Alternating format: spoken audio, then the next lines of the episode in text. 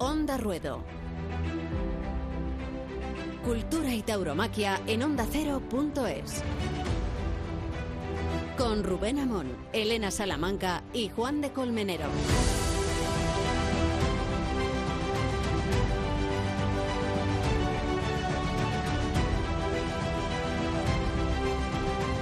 Anécdota es conocida, pero tiene más sentido que nunca evocarla. Joaquín Miranda, banderillero de Juan Belmonte, llama la atención del diestro trianero una tarde en un parco de autoridades. Se ha convertido Miranda en gobernador civil de Huelva.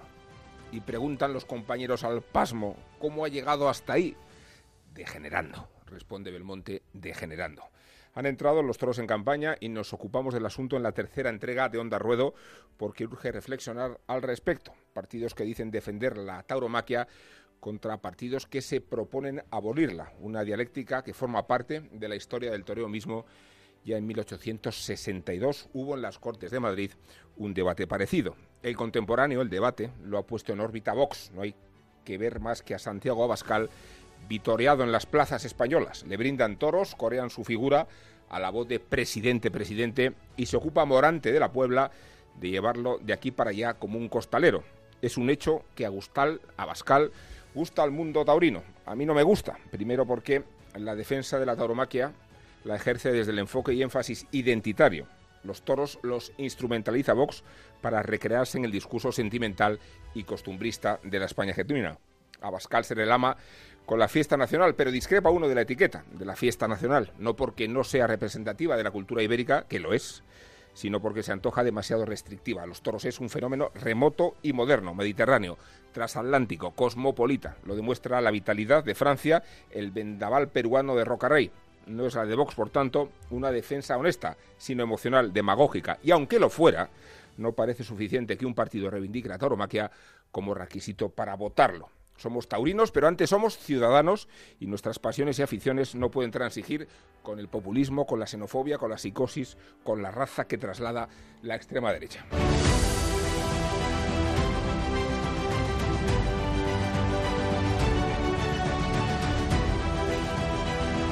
Vox ha espoleado el debate y el PP se ha incorporado a la causa taurina en una competencia oportunista y electoral. Seis millones de personas vamos a los toros y muchos de nosotros nos sentimos abandonados por la política de forma que Pablo Casado se suma a la reivindicación patriótica incorporando en sus listas a matadores de toros. Salvador Vega cierra la lista de Málaga. Miguel Ángel Avellán es el número 12 por Madrid. Es una novedad que, que me estimula, que que creo que eh, además es necesaria fundamentalmente mm. por mi profesión, con ilusión, con esfuerzo y sobre todo con dedicación y humildad puedo aportar al partido mis conocimientos sobre todo para lo que me han solicitado, que es para mi profesión, para, para el mundo rural.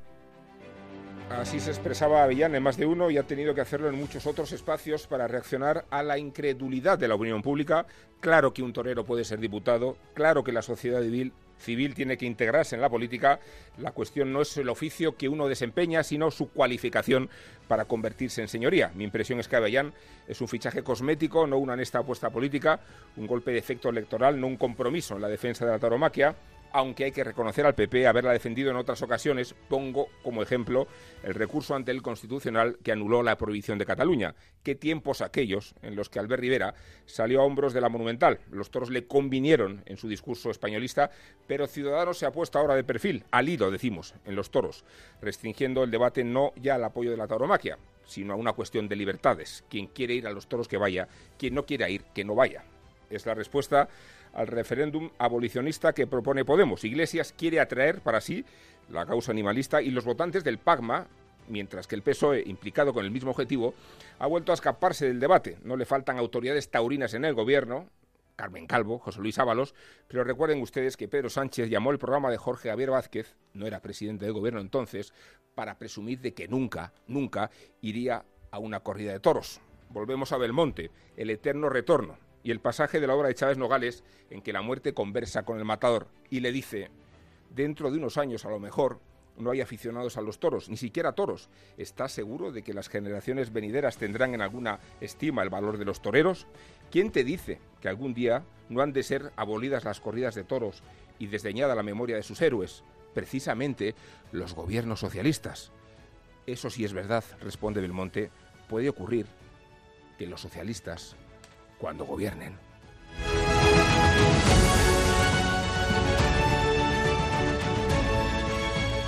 Onda Ruedo, Cultura y Tauromaquia en ondacero.es.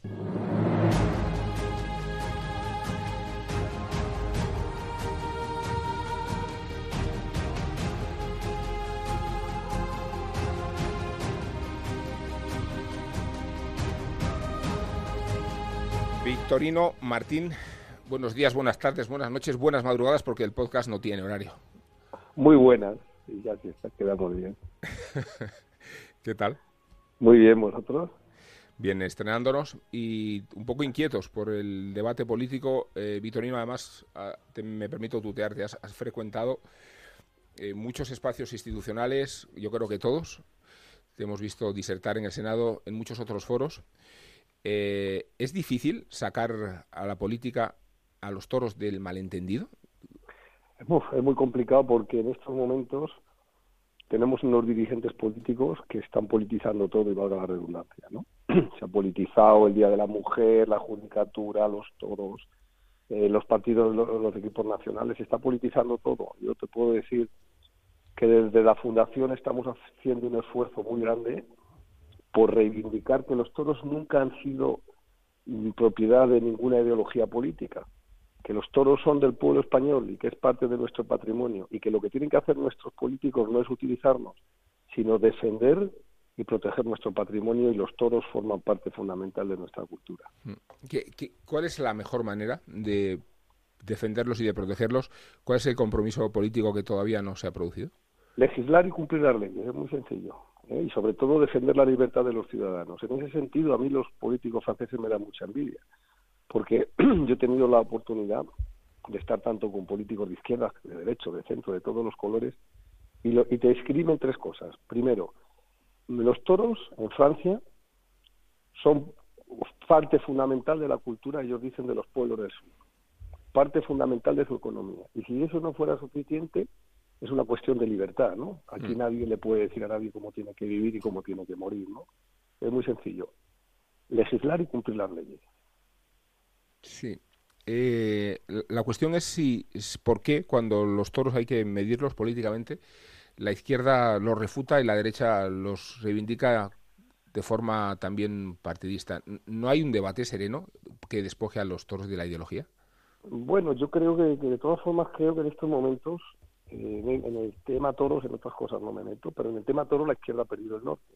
¿no? Eh, históricamente eh, la, la, izquierda española ha sido una defensora brutal de los toros, hasta el punto de que, y, y, y, los toros, ha habido muchos componentes, y los hay, en todo el mundo taurino, que son eh, defensores de las ideas de izquierda a muerte. Se puede decir que el Partido Comunista en la clandestinidad hmm. durante la dictadura, una de sus principales fuentes de financiación y de mantenimiento fue Domingo Domínguez, hermano de Luis Miguel. ¿no? Entonces, eh, yo creo que en estos momentos en el tema toros nuestra izquierda ha perdido el, el, norte porque y el rumbo porque yo creo que si por algo se caracteriza la izquierda históricamente es por las defensas de los valores culturales y tradicionales y las esencias de los distintos pueblos que representan. ¿no?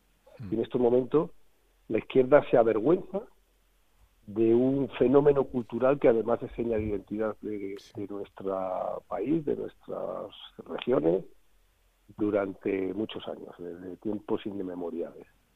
Franco preguntaba a Luis Miguel cuál de los tres dominguines es el comunista y él respondía los tres. Sí, sí, sí, es algo muy bueno, ¿no? Pero es verdad, pero, y, y, en muchas ocasiones sacó a su hermano Domingo de verdaderos aprietos. El periódico El Mundo Obrero, que era el periódico del oficial, vamos, oficial, no oficial, sino clandestino del Partido Comunista, se imprimía en los bajos de la Plaza de Vista Alegre, que era a, a través de Domingo Dominguín, ¿no? Entonces, eh, eh, y además económicamente Domingo no hacía más que darle toques económicos a su hermano para ayudar a financiar el partido. Bueno, se ha ido de fondo la carcajada recogida de Miguel Ángel Aguilar, que está con nosotros, como Elena Salamanca, como Juan de Colmenero. Incorpora a los tres a, a la conversación. Miguel Ángel, ¿qué se te ocurre preguntarle a Victorino?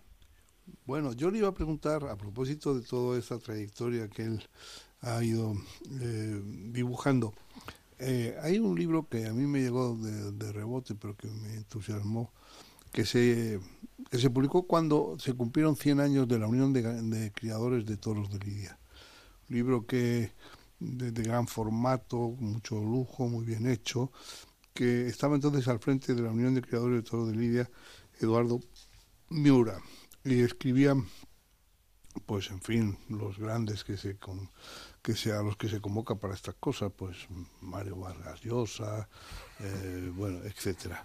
Y entonces, después de todos esos, eh, había un informe muy interesante del secretario técnico de la Unión de Criadores de Todo de Lidia, que era eh, un Sebastián Derice, no sé Jaime, Jaime, sí. Y entonces decía todo lo que se había hecho para Mm, garantizar la pureza del, del toro, ¿no? El libro de ganaderías, la, todo lo que se había luchado y con qué normas sobre para en contra del afeitado de los toros, eh, para que no se cayeran, no sé, miles de cosas contaba. Eh, o sea, que habían trabajado con verdadero rigor. Eh, porque tú sabes, Rubén, que la Unión de Criadores de Lidia, de se, se fundó en el año 1905. O sea, que se estaba conmemorando el centenario. Y ¿Qué, pasó en el año 1905? Que Einstein lanza la teoría de la relatividad. O sea que aquí no perdíamos el tiempo. En un sitio estaban con eso, pero nosotros haciendo lo nuestro. Entonces este contaba, eh, Sebastián le dice, que después de explicar todo eso decía, punto y aparte, pero lo que no podemos garantizar es que los toros envistan. que me parecía buenísimo. Hemos hecho esto, tal, tal, tal, mil cosas, pero no podemos garantizar que los toros envistan. Y es verdad, no hay manera de garantizarlo. Y, por eso yo creo que ahora que acabamos de perder a, a Rafael Ferlosio, eh, él, en, yo creo que el texto más lúcido que he leído nunca sobre los toros, que está publicado en un libro suyo, ahora lo han recogido en los tomos estos de ensayos, que se llamaba Las Semanas del Jardín, hace un estudio comparativo para diferenciar los toros, el fútbol, el cine, el teatro y el circo. Y claro, una de las cosas que solo tienen los toros es que nadie puede decir, cuenta él, ya he visto esa corrida. Mientras sí puedes decir, por ejemplo, esa función de circo ya la he visto. Pero mm, esto, claro, es que esto es otra cosa. Vitorino, cuando los toros eran de la movida, ¿no? Cuando formaban parte de la idiosincrasia de la movida, la progresía, ¿no? Sí, claro. Y además, eh, en ese sentido, el profesor Tierno Galván fue eh, un hombre muy preclaro y un, representante de la izquierda tradicional española, ¿no? Dijo eh, frases que, que, escribió muy bien sobre los toros, escribió cosas muy interesantes y muy, muy bien traídas. y frases tan lapidarias como decir que la, los toros han hecho por la democracia más que cualquier otra cosa en este país, ¿no? Sí. Y es verdad que ha sido así, ¿no? Y además fue un defensor acérrimo de la cultura del toro y del toro y de las corridas de toros. De eso precisamente, además luego mm, tendremos la oportunidad de escuchar, precisamente en nuestro en nuestra sección de Tauro Historia, que dentro de, este programa de cultura y tauromaquia, Tauro Historia, hoy precisamente vamos a hablar de, de cómo la izquierda siempre ha estado eh, bueno, a favor de, de la cultura y la, y la tauromaquia y como que bien, que bien decías que, que, acaba de perder el norte, ¿no? José, habéis mencionado a los hermanos Dominguín, pero bueno, José Luis Parada fue el torero oficial del Partido Comunista y, y hacía los paseillos con el puño en alto en, en las plazas de toros donde estaba. ¿Y cómo ha evolucionado? Es decir, eh, los toros son de todos y, es algo que no debe apropiárselo nadie. Pero a mí, ya que tenemos la oportunidad de tener a, a, Vitorino, y a mí lo que me gustaría preguntarle a la labor que está haciendo ahora, creo que muy importante, al frente de la, de la Fundación del Toro de Lidia, eh, en relación a Cataluña. Lo mencionaba en su editorial Rubén y, creo que es y creo que es importante porque se han ido dando pasos eh, desde la prohibición hasta el levantamiento de esa prohibición por parte de los tribunales. ¿Cómo está ahora mismo ese, ese contencioso? ¿Vamos a ver pronto, más pronto que tarde, de nuevo los toros en Cataluña? Bueno, hay que decir dos cosas. Primero, que Cataluña, Cataluña en estos momentos eh, pues está muy mediatizada por los independentistas. La gente que vive en Cataluña y que no piensa como ellos, les cuesta mucho trabajo manifestarlo porque les hace la vida imposible, los boicotean y de todo. Entonces los toros, eh, el independentismo entiende que es un, una, una de identidad española y yo creo que por eso lo prohibieron. ¿no? De todas formas, como va contra la ley, entonces el Tribunal Constitucional dictaminó, tardó mucho en dictaminar, casi siete años, y, bueno, y dijo que pues que esa prohibición no ha lugar, que ningún territorio nacional está por encima de las leyes estatales, ¿no? Y entonces fue muy claro en todo esto. Lo que pasa es que las plazas eh, de Cataluña son casi todas de propiedad municipal, menos, alguna privada como la de Barcelona, y, en la plaza de Barcelona que pertenece a la familia Balañá, pues le trae muchos, le puede traer muchas complicaciones eh, derivadas. La familia Balañá que tiene otros muchos negocios dentro de Barcelona, como son temas inmobiliarios, eh, cines, teatros, etcétera, etcétera. Y entonces está complicado darlo. Nosotros de todas las de todas las formas, aprovechando que hay un novillero en Olot que tiene el derecho y la libertad de poder torear en su pueblo, que hay una afición muy grande también en Olot, pues hemos solicitado al ayuntamiento, que es el propietario, la Plaza de Toros para dar un festejo mixto en el que participe el novillero de Olot, que por cierto torea el próximo domingo en las ventas, ¿no? Decías, Vitorino, de hecho, decías, creo tú, ¿verdad?, que en el matadero municipal de Olot se despachan diariamente 14.000 cerdos. Sí, de lunes a viernes. Es decir, y entonces lo que nos contestó el alcalde diciendo, no, es que Olot es ciudad amiga de los animales. Y resulta que desde que se declaró amiga de los animales a del 2004 a hoy, echando los cálculos, se han matado 52 millones de cerdos. Entonces, menos más que son amigos de los animales. Y no hay, y no hay, graderíos, y, no, hay tendidos en los mataderos, ¿verdad, gradero? No, no, porque hay una cosa que está clara. Eh, yo entiendo a la gente que no le puedan gustar los toros, pero los que a los que nos gusta no vamos a ver morir. Vemos otras cosas que quizás ellos no ven, porque si mm, en verdad fuéramos a ver morir, como tú dices, pondríamos tendidos en los mataderos y iríamos a ver cómo matan de un puntillazo a miles de animales que mueren diariamente. ¿No? Vitorino, buenas tardes, noches, mañanas. Soy Elena Salamanca. Voy a reencauzar yo esta entrevista porque es que se nos van los minutos hablando de cosas banales, de política, de mataderos. De... vamos a hablar de la ganadería de Vitorino Martín que la tiene en el campo y que es eh, el paraíso en la tierra y que va a empezar ya la temporada. 14 de, abril eh, se inaugura la, temporada tanto en las ventas como, como Vitorino y yo quiero que nos cuentes cómo es la camada de 2019, por ejemplo. El año del centenario del Marqués de la bueno, pues ¿no? Sí, como dice Rubén, este año se cumplen 100. Nosotros cuando compró mi padre la ganadería, que fue un, un trabajo de recompilación y de reconstitución, la ganadería estaba dividida en tres lotes distintos que iban al matadero. Entonces mi padre lo que hizo entre el año 60 y 65 fue reconstruirla ¿no? y recomponerla. Y entonces, como no cambió los hierros, ni cambió la divisa ni nada, mantenemos la misma antigüedad que el fundador de la ganadería, el, marqués de Alba Serrada, que debutó en Madrid el 29 de mayo de 1919 con la ganadería, de tal forma que este año se cumple el centenario el debut de nuestra ganadería en la Plaza de Madrid. ¿no? Y bien, hemos lidiado ya eh, dos corridas de toros y dos toros más, en Vista Alegre 2 y una corrida en Valencia y otra en La Flecha. Estamos muy contentos con el arranque, pero como tú muy bien dices, la primera corrida de toros que se va a celebrar este año en las ventas ya se ha celebrado novilladas. Se ha celebrado una el domingo pasado, otra el domingo anterior, se va a celebrar otra el próximo domingo y ya el, cuarto espectáculo que se da en las ventas será una corrida de toros que es la nuestra, la del domingo de Ramos, con un cartel muy interesante, con tres toreros que entienden muy bien los toros de casa, como son Robleño, Pepe Moral y Octavio Chacón, y tenemos mucha ilusión, la, la camada también es larga, es bonita, estamos contratados para las principales plazas. Es bonita, Vitorino, habla de Sí, bueno, bonita, bonita. Yo tengo, tengo, una hija que es muy aficionada. Sí, dice que los toros descarados de pitones son los bonitos. Sí, para Pilar le gustan los... y los que son corna, delanteros, que los toreros dicen que bonitos, ella dice que son cómodos.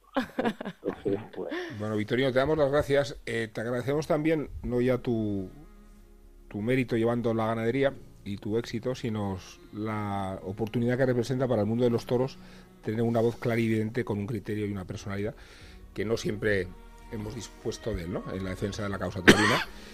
Y te deseamos mucha suerte porque tu suerte va a ser la de nosotros. Si las cosas le van bien a Victorino, nos van bien también a nosotros. Bueno, pues muchas gracias a todos. Buenas, buenas, muy buenas. No sé si tardes, noches, días, muy buenas.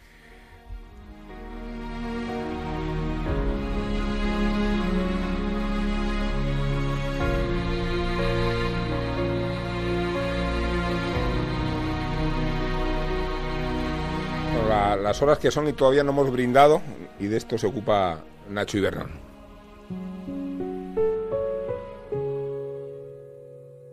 Cumple 25 años mi primera vez.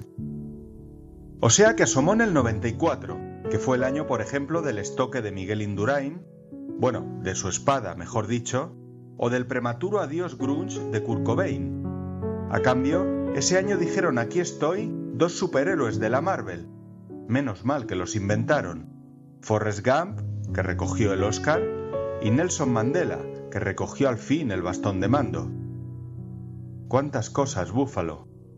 ¿Cuántas? Tiene 25 años ya el milagro de mi primera vez. Ese chispazo inicial que prendió y que sigue azuzándome hoy la llama de la fiesta de los toros. Antes de eso era pasmo lo que yo tenía. Pasmo de ver a mi abuelo mirando los toros como se mira la vida, de frente y por derecho, coleccionando carteles de San Isidro como si colgarlos en su bodega secreta le devolviera las tandas de los toreros antiguos, que no volverán. Pasmo de ver esa España tan diferente a mí, que iba a los toros. Pasmo que viene de niño pasmao, o sea, yo. Hoy brindo por aquel de repente, un descubrimiento que en mi caso transformó el folclore kitsch que eran los toros en la tele en arte de plomo, pellizco, quejío, verdad verdadera. Palabra de Moma, te rogamos New York. 25 años tiene esa tarde de Walt Disney que firmó Julito Aparicio en Madrid. ¿Dónde estabas entonces, Ana Pastor? Esa tarde de mayo nací yo en Los Toros, con ese toro cañego, y no sé quién todavía dio a luz mi primer vestido de luces. Se merece un brindis ese germen, un prodigio que lo cambió todo. Mi primera vez, que es muy mía, pero también la suya de ustedes, aficionados, desconocidos, podcasianos, ondarruedos queridos. Por su primera vez. Va por ustedes.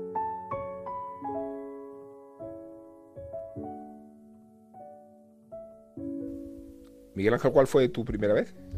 Pues mira, estaba haciendo memoria. Yo creo que fue alrededor del año 50, con siete años porque y en la, vi la corrida desde el, palco de la empresa porque y fue un jueves eso también te lo puedo decir porque había corrida los jueves y porque eh, mi tío Livinio era el empresario de la plaza y entonces pues los niños los jueves íbamos a veces a los toros y, y luego recuerdo que bajamos al ruedo y estaba ahí Cayetano que era el consejero de la plaza y otros otros empleados de fin de toda la vida de la Plaza de Toros.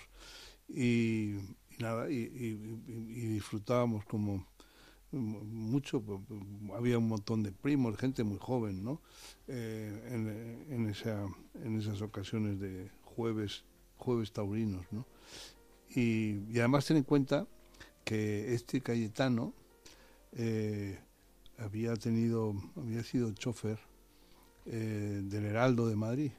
Y estos coches del Heraldo de Madrid fueron enviados a Cubas de la Sagra para rescatar a mi familia que estaba ahí.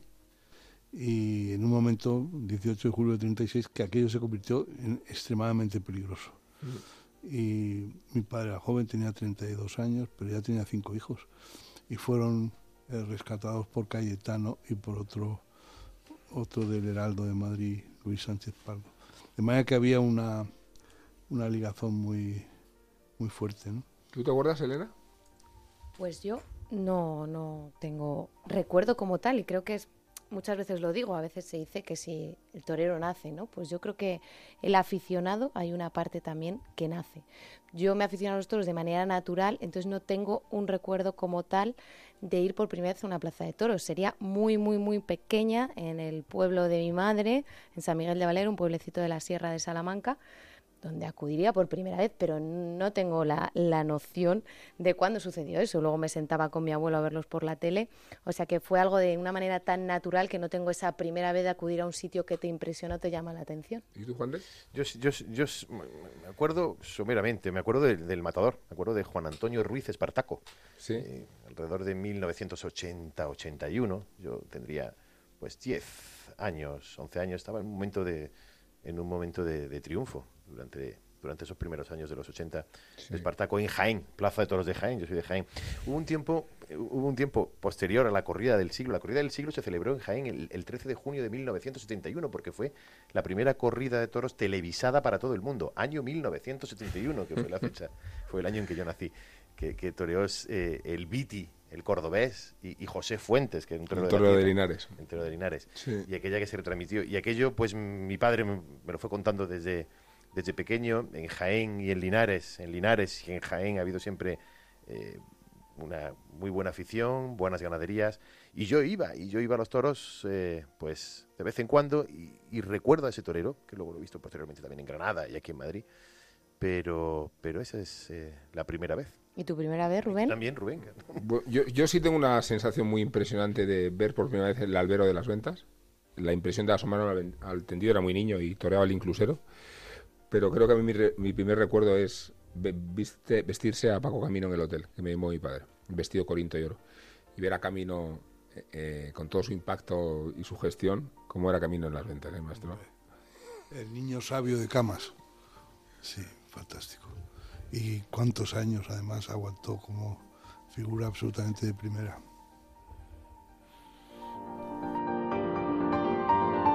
Cultura y tauromaquia en onda ondacero.es.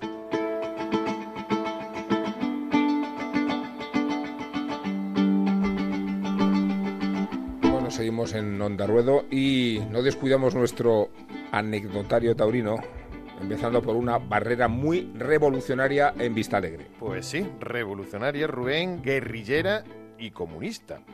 El mismísimo Che Guevara no escondía su afición a los toros y que nadie se sorprenda porque la cultura, como hemos venido diciendo, trasciende a las ideologías. Y acompañado por los hermanos Dominguín en su segunda visita a España en el año 1959 se plantó en la Plaza de Toros de Vistalegre en Madrid y presenció una corrida de toros desde la barrera. El momento fue inmortalizado en una fotografía que ha hecho historia tocado con su inseparable boina y rodeado de su séquito militar. El Che volvió luego a España, pero ya en esta ocasión escondió su identidad. En el tercero de los viajes fue Ramón Benítez y no Ernesto Guevara, quien aterrizó en Madrid, en el aeropuerto de Barajas, en octubre del año 1966, escondido bajo esa falsa identidad. Se caracterizó con gafas y con el centro de su cabeza afeitado y desprovisto de pelo. Según la fotocopia, la fotocopia del falso carné de identidad y pasaporte uruguayo que se encontró tras su muerte. ¿Y cómo fue, cómo fue ese idilio entre Victorino, nuestro invitado de hoy, y Enrique Ponce? Pues amor a primera vista. Y en el año 1991, el afamado ganadero, que hemos escuchado hace unos minutos, quedó impresionado del diestro valenciano cuando mató un festival de su ganadería. Tanto le gustó Ponce que no dejó de recomendarlo para todas sus corridas. Ese año de 1991, Victorino solo lidió en España en la inauguración de la Plaza de Toros de La Coruña y en Vistalegre de Bilbao. Fue precisamente en Bilbao cuando hubo una baja de uno de los carteles y el ganadero no paró de insistir al empresario que fuera Ponce el que le diera sus reses. Pero Ponce ya había hecho una sustitución días antes en Bilbao y la empresa le parecía mucho volver a ponerlo. Y al final fue para Emilio Oliva. En el hotel, en el mismo hotel y el día de la corrida, el ganadero se cruzó con Oliva y le dijo, mira Emilio, te voy a ser sincero. Te deseo esta tarde toda la suerte del mundo y ojalá que cortes las orejas, pero que sepas que he hecho todo lo posible para quitarte del cartel y poner a Enrique Ponce. Onda Ruedo, cultura y tauromaquia en ondacero.es. El toro, el campo, la lidia. Onda Ruedo, cada semana en ondacero.es. Con Rubén Amón, Elena Salamanca y Juan de Colmenero.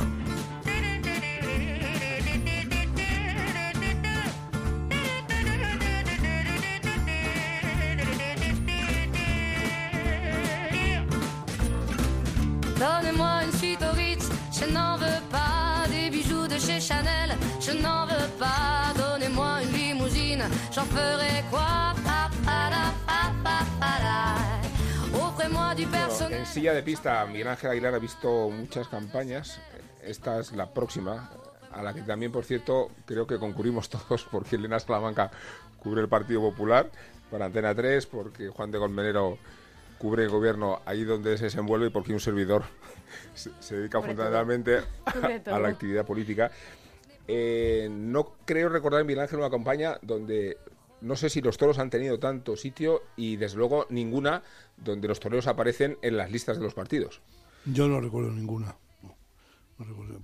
Creo que el tema de los toros eh, se ha salido, ha sido de manera muy, muy, vamos, muy lateral, muy, muy, muy periférica. No ha estado nunca en el centro de la campaña como ahora, para nada. Ni hemos visto a figuras de. Puede haber habido algún momento esos que buscaban siempre los políticos, pues que una figura, pues del fútbol o de los toros o no sé qué, dijera algo favorable a un partido, ¿no? Eso se, utilizó mucho en el referéndum de la OTAN y en alguna cosa de estas, ¿no? Que, que alguien dijera algo que viniera, vamos, que, que ayudara en una determinada dirección. Pero es que este primer plano de los toros en las campañas, en la campaña política actual para las generales, yo no he visto no- nunca nada parecido. ¿Y cómo, cómo lo estás viviendo? ¿Cómo, cómo lo percibes? pues como una perturbación, como una algo algo que yo creo que no, no sé con qué fin lo hacen, sí, parece que es para defender, no sé qué, pero creo que lo perturban y que lo y, y que al final pueden eh, dejar a mucha gente fuera de, de los toros, porque claro, si, si esto de los toros va a tener un color eh, especial, como lo de Sevilla, pues entonces conmigo que no cuenten, o con otra mucha gente va a O decir sea, que no ¿te cuenten. resulta un poco desasosegante que Sí. esa vinculación de los toros a la derecha, no porque la derecha no pueda sentirse reflejada en ella, sino porque en no, realidad... porque le, porque le da un color, un color muy definido y muy propio, y entonces eh, los que no son de ese color o los que no tienen esas afinidades, pues eh, se van a sentir mal o nos vamos a sentir mal. Yo creo que es que es que es muy malo para la fiesta en general de los toros que se que se abandere de esta forma tan tan descarada, ¿no? Ya, pero la culpa quizá no la tengan los que no son de ese color. Es decir, ¿por qué en determinados momentos no solo se pueden colocar de perfil, sino incluso por, por, por el momento, por, por, por, por la moda, llegar a avergonzarse Sí.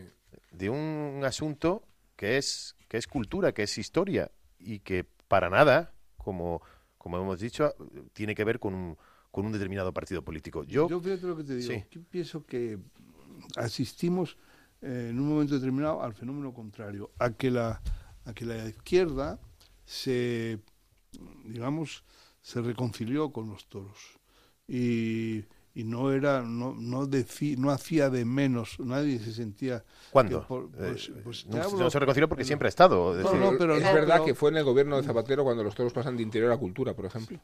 pero Con González Sinde de ministra. ya, que- pero es no, pero no, pero, pero antes- cosmético. pero antes de eso, es decir, hay un momento en que parecía que esto de los, te, te hablo de, que era una- como siempre, que, que eso era franquista, que era no sé qué, que- que- digo, en el arranque de la transición. Y, y después eso se... La, la- la izquierda se hace presente, Sí, eh, está, en, eh, es- es- está en las barreras de San Isidro, no son solo para esto que dice ahora Pablo Iglesias, las 20 familias que mandan más que no sé qué, no era, eh, pues estaba Todo el bien, mundo, claro. ¿Y por, qué no, bien, ¿Y por qué no van? ¿Y por qué no vuelven? ¿Y por qué ahora se avergüenzan? Eh, hubo dos cosas, Claro. la música, ¿Por qué no vemos a Por cantautores de izquierdas en las barreras de nuevo? ¿O por qué no vemos a gente de la cultura? ¿O por qué no vemos a políticos de izquierdas? En, Pero, en- eh, en- Y un cuando momento en que desean- incluso de derechas des- tampoco iban, porque se les señalaba y se les hacía una cruz. Claro, porque desean ir en el fondo. ya, pero digo porque esa es, esa- esas preguntas que estás haciendo en plan catalata, creo que son muy interesantes, son muy interesantes de responder, porque nos pueden no, llevar... claro, no te la hago a ti. nos Como las de Rubén cuando las nos pueden seguidas. llevar muy lejos. Quiero decir, ¿qué está pasando? ¿Por qué ahora eh, tener afinidad, proximidad, presencia en una plaza de toros, eh, mm, eh, digamos, eso mm, ah, mm, desdice de un, de un político o le hace eh, merecer menos o le eh, bueno, Yo, pues el eso- perfil, claro, yo el perfil sociológico que veo cuando voy a la Plaza Toros de las Ventas, cuando voy a Pamplona, cuando voy a Bilbao, cuando voy a Málaga, yo veo un perfil sociológico bastante transversal. Es toda la sociedad. Bastante transversal. Sí. ¿Por qué, siendo el segundo espectáculo eh, de este país, eh, se le maltrata como si fuera lo peor de lo peor, ¿no? En determinados ámbitos. Claro, entonces hay gran preocupación por no perder el Congreso del Móvil, eh, por no que no dejen de reunirse en Pamplona los dentistas o lo que sea, que no, por Dios, que no podemos perder un Congreso El de tenis en Madrid, no te digo ya. ¿eh? El tenis en Madrid, ¿eh? Y- y Aquí la única arena que ha contado Madrid ha sido la de las ventas. Claro. Y entonces esto que ahora que resulta que como tú muy bien has dicho es un espectáculo que mueve todos esos millones y que vamos ya no me acuerdo porque yo esto lo seguí hace tiempo pero eh, se celebraban muchísimos más corridas de toros que, que espectáculos futbolísticos. Pero vamos a ver, ¿qué, qué espectáculo reúne durante 35 días, todos los días, a más de 20.000 personas un día tras de otro? Eso en Madrid, bueno, son 35. No Pero lo que ocurre en Valencia, que ocurre en Sevilla, que ocurre en Málaga, que ocurre en Pamplona, que Bueno, ocurre en Bilbao, que ocurre en todos Uno- los pueblos en verano. La campaña publicitaria Plaza 1, una de ellas, que es bastante provocadora en unos casos, eh, menciona el impacto de los 73 millones de euros que arrastra, en el mejor sentido, la Feria de San Isidro. Dentro de que a mí nunca me han gustado, digo, Las cifras. las, las eh, versiones finalistas. Es como si tuviéramos que justificarnos siempre. Pero ahora, pero ahora hay Sí. que hacerlo, pero ahora hay que hacerlo. Claro. Ahora hay que Ya, hacerlo pero a mí, de verdad que, no que- pero, pero no participo eh, de las Pero teorías finalistas. que, eh, yo tengo escuchado al vicesecretario general de, de Economía de la Conferencia Episcopal eh, Ya estamos. que, que es, por ejemplo, que esto de que la Semana Santa, pues que al parecer genera no sé cuántos empleos y no sé Sí. cuántos, y en fin, y es, es, una, es una mina. Eso, lo- lo- bueno, sí, porque a la iglesia le, le ayudan, pero hay que ver lo que la iglesia hace, porque monta la procesión y no sabe usted la gente que viene y lo que consumen en los bares y lo que gastan en, en cadenas o lo que sea. Bueno, esto es, que es la calaba. Aquí no, aquí no. Y, y- todo eso, no, no, no sé, como dicen los franceses, no se mete en balea, eh, no se pone en valor, pero, pero, ¿no? Pero bueno, sí. Yo no, yo no voy a, bueno, sí, eh, perdona, Elena, yo no voy a criticar a, yo no voy a criticar a, ni a ni a Vox ni a PP por, por, Yo sí. por- no, Yo por lo- defender la tauromaquia. Yarden, no. ya.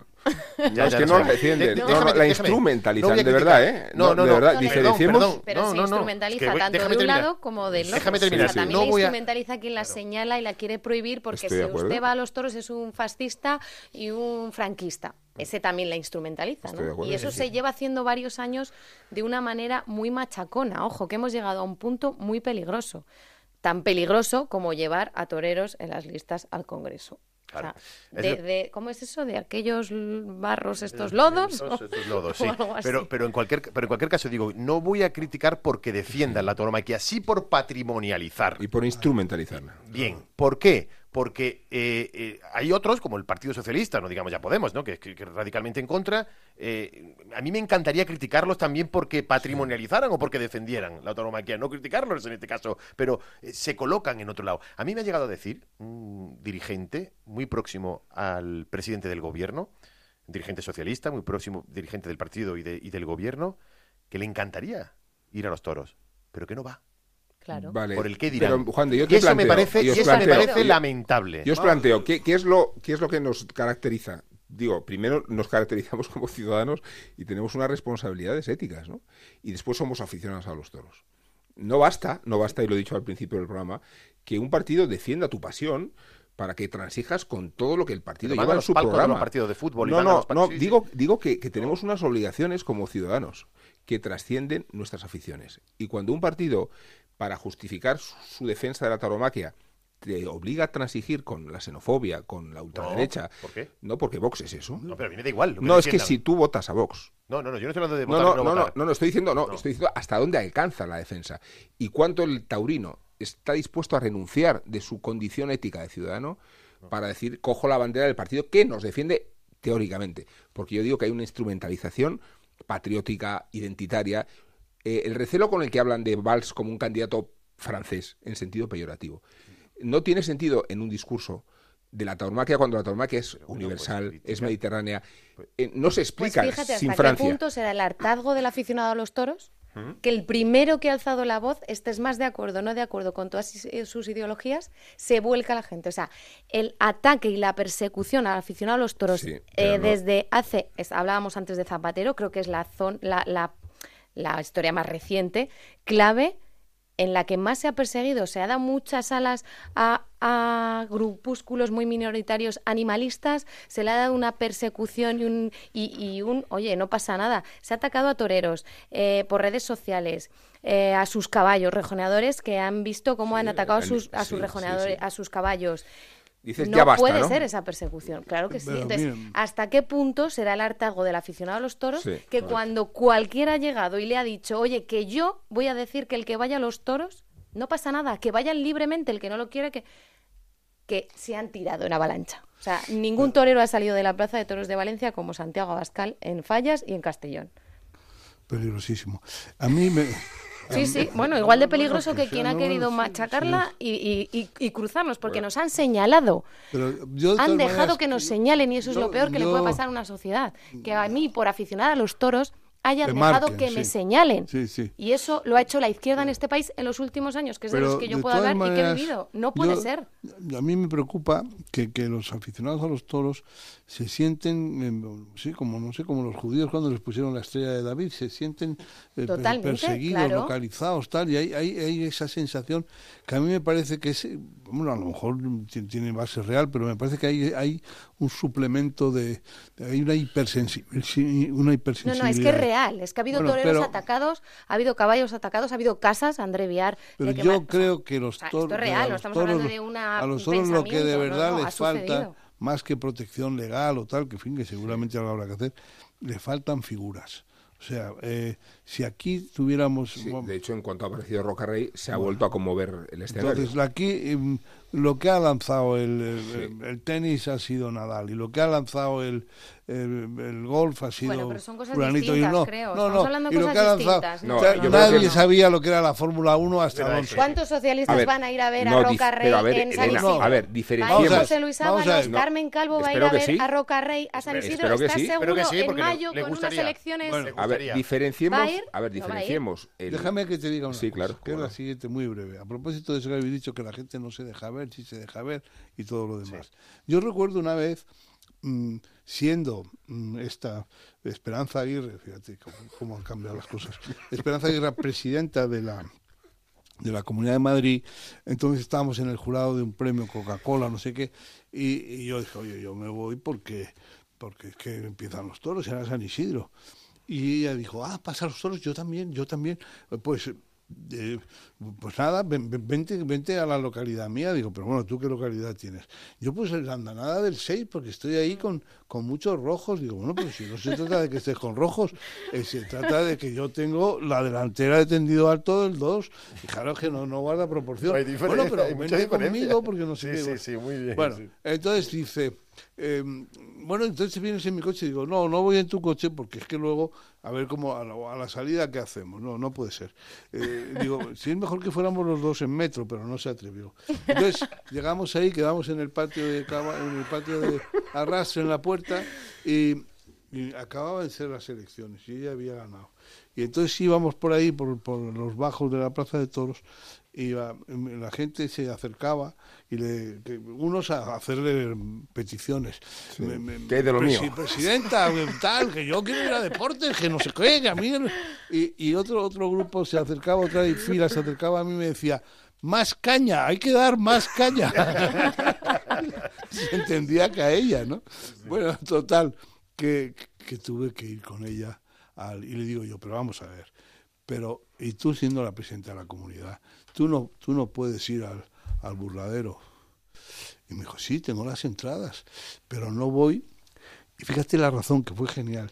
Dice, no voy porque al pueblo no le gusta ver que tenemos privilegios. No dijo que al pueblo no le gusta que tengamos privilegios, sino que al pueblo no le gusta ver. Claro. Ver, apar- aparentar. Sí, sí, Yo lo que, lo lo sostengo a su- a es que, su a ver, la, la condición de aficionados a los toros no nos convierte en un movimiento político. el animalismo es un movimiento político. Es una Lo han hecho un no, movimiento no, político. Elena, objetivamente hay un No, partido claro. que representa un... Sí. No, que puedo- yo- es que no puedo estar más lejos de los presupuestos del Parma, Podemos hacer pero la diferencia político. es que eh, el aficionado a los toros es un fenómeno heterogéneo, eh, transversal, mm. que no tiene que ver con una descripción ideológica, no la tiene, y que el animalismo es un movimiento político, radical, activista, que aglutina a, un electorado militante. Eh, Por eso no podemos tratar lo antaurino frente a lo antitaurino, porque es una dialéctica falsa.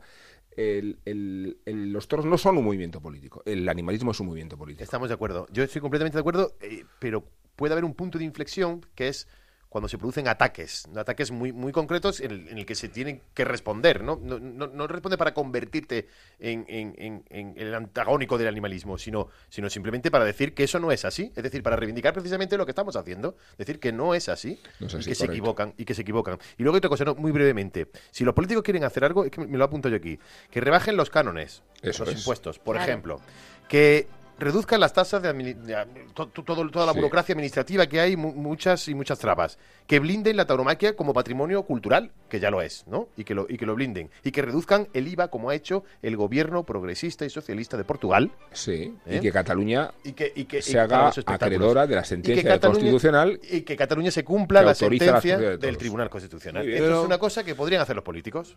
Pero lo que hay que crear en Cataluña es afición. Sí. Porque ahora mm, levantan la prohibición. ¿Y qué? Porque hay sitios donde no hay prohibición y no hay toros. Sí. Por ejemplo, ¿en qué sitio de Galicia hay toros? Salvo en En Pontevedra. Pontevedra. La peregrina. Sí, exacto. Pero aparte de eso... No, de hecho, en eh, Canarias. todos sabemos que, a, a Cataluña la mataron cuando ya estaba muerta. Claro. Cuando la habían dejado morir. Sí, es correcto. distinto. Muy- estoy completamente de acuerdo. Ahora, ¿te acuerdas cuando No es fue lo la, mismo, ¿eh? la Sí, es- reaparición? Estoy convencida de que si Barcelona se de y se hiciese, y se hiciese bien, sería una una, cosa muy ciudad interesante. Completamente con de una acuerdo. feria. La reaparición de Tomás Sí. en Barcelona. Tomás, eso es, pero Lo que justo, fue aquello, yo justo has lloré. di- Justo, justo has dicho, sí. Yo, tam- justo yo has también dicho- estuve. Justo has dicho que faltaba una figura. Yo, si hay algún reproche que tengo que hacerle ¿eh? a ese con el que lloramos, es No. precisamente el que yo Te- sí se lo te, hago. te ha dado dos extremas unciones. ¿Qué más quieres? Ya, pero no le queda una un gota de pedagogía. No, lo ha dado todo ese torero. Es que eso, pro- de- es que ahí vamos a discrepar. Tenemos a- otro programa para esto. Vamos a cebar, Juan, ¿te parece? No, hombre, Venga, José Tomás. Hablamos de José Tomás la semana Venga. que viene. José Tomás por- No. reapare- porque, porque Sí, reaparece claro, porque el 22 reaparece. de junio. Pero cuidado con ese torero, eh, que lo, ha- Ojalá. lo ha dado hasta la última gota y esto Y- no es una metáfora. ¿eh? Y, eh, Cuando se decimos que ha dado hasta la última gota, no es una metáfora. Y que se lo digan a Navegante, ¿no?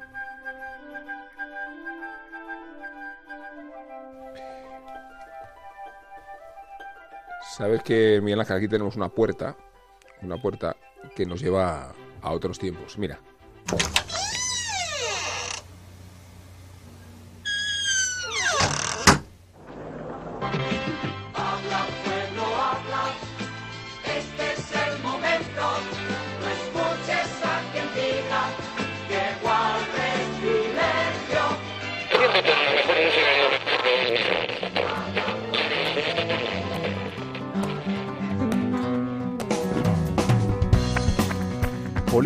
Y tauromaquia. Los toreros en la política y los políticos en los toros.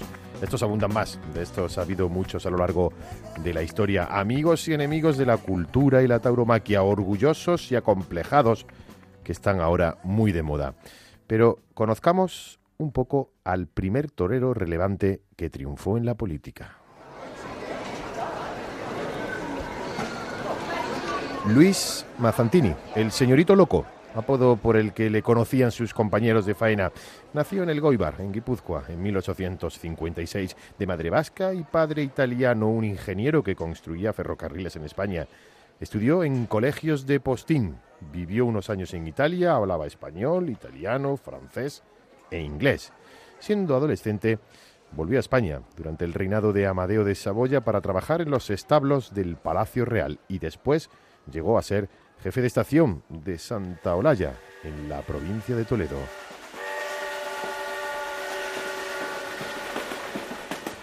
Pero esta vida culta, loable, era también oscura y no le llenaba.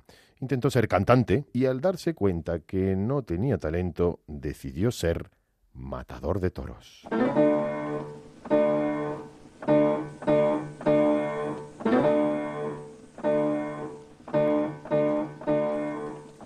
Su estatura y fuerte constitución física le convirtieron en un estoqueador increíble. Becerrista, novillero, y el 29 de mayo tomó la alternativa en Madrid de manos de Lagartijo. Toreó con valor durante toda su carrera, aprovechando su altura y fortaleza. Entraba por derecho, decían las crónicas, para liquidar a sus enemigos con estocadas fulminantes.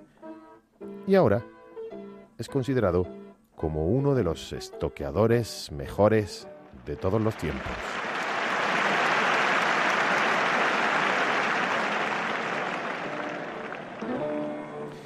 Mazantini fuera de la plaza nunca vistió con el traje corto típico de los toreros de la época, sino que siempre iba con frac y con capa, especialmente cuando acudía a tertulias literarias, a exposiciones pictóricas y a presentar, que le gustaban mucho, las funciones de ópera.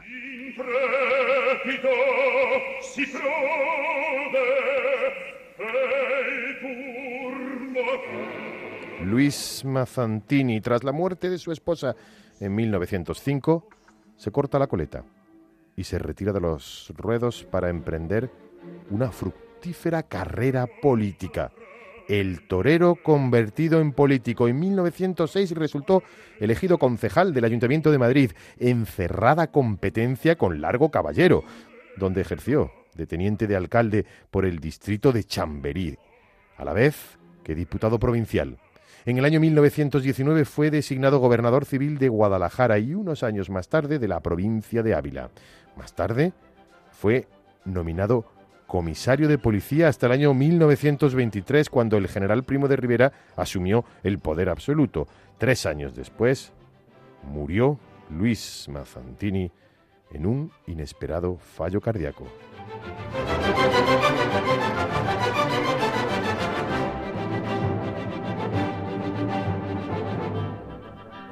La política siempre ha estado y está ligada a los toros, en tiempos de bonanza y también en tiempos revueltos.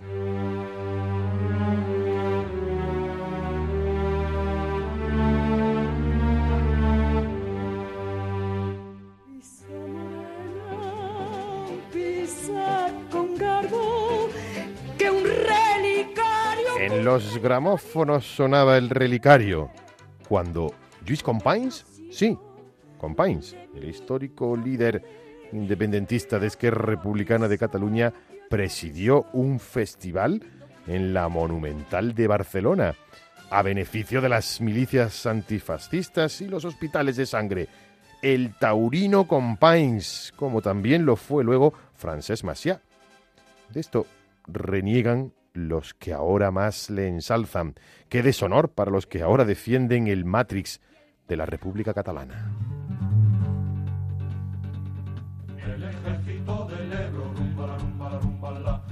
Ejército del Ebro, rumba rumba la rumba la. Una noche el río pasó, ay Carmela, ay Carmela. Pero los toros son de todos, y muchos durante la República, socialistas, comunistas, anarquistas, independentistas y republicanos, vivieron, disfrutaron, sufrieron y amaron la fiesta brava. Hoy partidos políticos muy vinculados históricamente con la tauromaquia como el Partido Socialista o el Partido Comunista de España se han olvidado totalmente de ella, o peor aún, la reniegan. Se olvidan de su pasado, de la memoria histórica de la que tanto hablan y reivindican, de aquellos toreros, novilleros y subalternos rojos que lucharon y defendieron hasta sufragaron en la clandestinidad franquista. Se olvidan de nombres propios como el de José Luis Parada, el torero oficial del Partido Comunista, que tantas tardes hizo el paseillo con el puño en alto, o de Litri II o de Parrita, que formaron en las filas de la llamada Brigada de los Toreros, en la 96 Brigada Mixta del Ejército Popular. mi sono alzato, oh bella ciao, bella ciao, bella ciao, ciao, ciao, stamattina. Que los toros no son ni de izquierdas ni de derechas es un tópico que todos sabemos, pero que la defensa de la cultura y la tauromaquia es algo que siempre debemos tener presente, es tan real como que el toreo a pie, como ya recordamos en nuestro primer programa, nació del pueblo y para el pueblo, nació durante el motín de Esquilache en 1766, en contra del poder establecido y desde el pueblo. Oh. Fiesta y cultura intrínsecamente popular, la manifestación artística, cultural y popular más grande de la historia. Y su pozo está arraigado en el subconsciente colectivo de forma indisoluble. Libertad, libertad, sin ira, libertad. Guárdate tu miedo y tu ira, porque hay libertad, sin ira. ¿Sabéis cómo se llamaba el toro de la alternativa de Manolete? Comunista. Y le cambiaron el nombre, le cambiaron el nombre porque no se podía liar en el 2 de julio del 39 un toro con ese nombre y se llamó Mirador, un toro de Tasara. ¿Pero atendía por el nombre de Mirador o solo por el de comunista? Mira, miraba. Pero, pero es verdad que qué malentendido, ¿no? Qué, qué desgracia que los toros tengan como sombra esta asociación ideológica y esta identificación con, con lo rancio cuando es lo transgresor y cuando es lo progresista, ¿no? Sí, ha sido una, un ascensor social para mucha gente. Eh, la- a partir de los toros han, han ido para arriba, ¿no? Y, y luego eh, pasa como con pasa como con los campos de tiro. Eh, A ver. lo- vamos a ver, mira, A ver, la provincia que mejor ha preservado su, su litoral ha sido Cádiz. Y ha sido por ser zona militar, no se ha podido construir.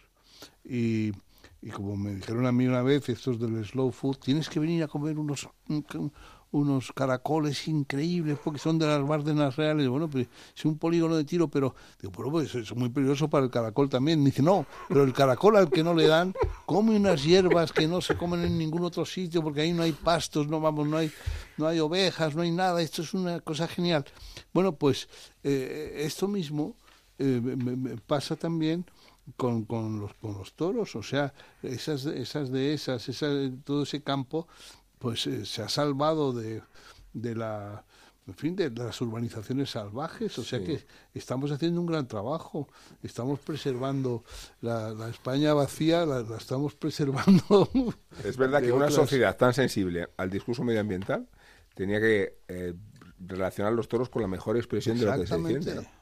Es justo lo contrario. Bueno, a mí me ha sorprendido, simplemente me, me ha costado, ¿eh? pero al final he encontrado, rebuscando, lo de Luis Companys y, y, y cómo presidió ese festival, un, un- festival muy concreto en Barcelona. Yo no sé si volvió luego a acudir por, Pero, por los avatares. Lo que estás diciendo es que de la misma manera que el presidente de México ha dicho que el rey de España tiene que pedir perdón, perdón por Hernán Cortés, ahora los de Esquerra Republicana, o sea, Oriol Junqueras, tiene que pedir perdón No. porque hayan sido taurinos. No, pero lo han escondido hasta un punto que es casi imposible encontrar esa parte de su biografía, de Companys, digo. Bueno, pues la vamos a poner de relieve.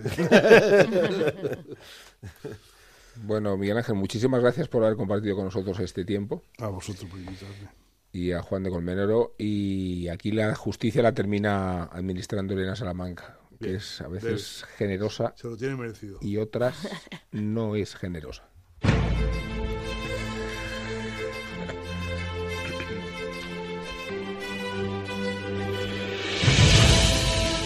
¿La oyen?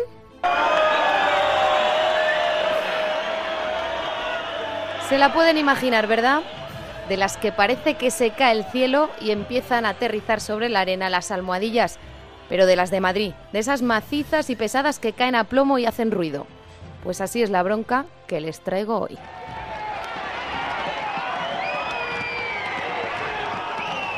Una sonora bronca para todos los partidos políticos, para los que llevan años denostando la tauromaquia, persiguiéndola, cuestionándola, rinconándola, queriéndola prohibir. Ellos, solo ellos tienen la culpa de que en las listas al Congreso hayan entrado toreros. Bronca también para los partidos que ponen por delante a hombres que visten de luces.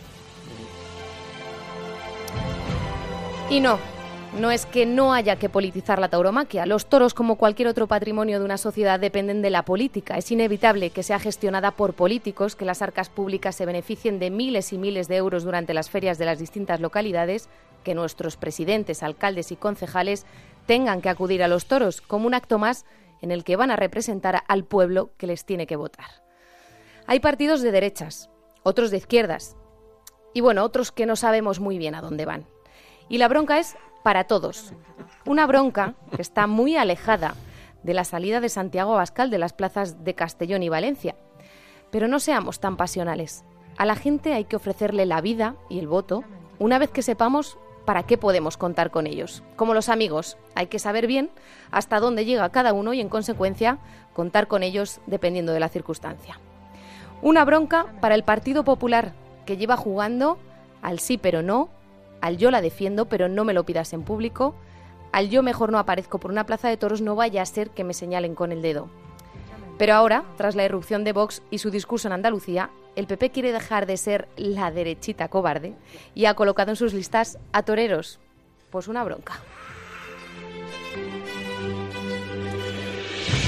No, los toreros no tienen que ir en las listas. En las listas al Congreso y al Senado tienen que estar los gestores, los abogados, los empresarios, los economistas, que propongan leyes, que debatan enmiendas y que protejan ese arte en el que los toreros, aquí sí, se juegan la vida. Pero claro, ahora también es cuando tiro la almohadilla de las ventas al ruedo con la fuerza necesaria y el efecto preciso. La, por favor. Y ojalá le dé alguno, Rubén. Porque de todo esto que está pasando ahora, tienen la culpa los otros partidos que no cuentan con los toreros. Desde la izquierda a las siglas independentistas que han perseguido la tauromaquia como si fuera el mayor pecado sobre la tierra. Bronca. Aquí, bronca fuerte. Cataluña la prohibió, pero fue inconstitucional. Ahora podría ser, pero nadie quiere que sea. Los políticos, digo. ¿Y Podemos? Ay, Podemos. ¿Quién les iba a decir a ellos que su desaparición estaba más cerca que la de la tauromaquia?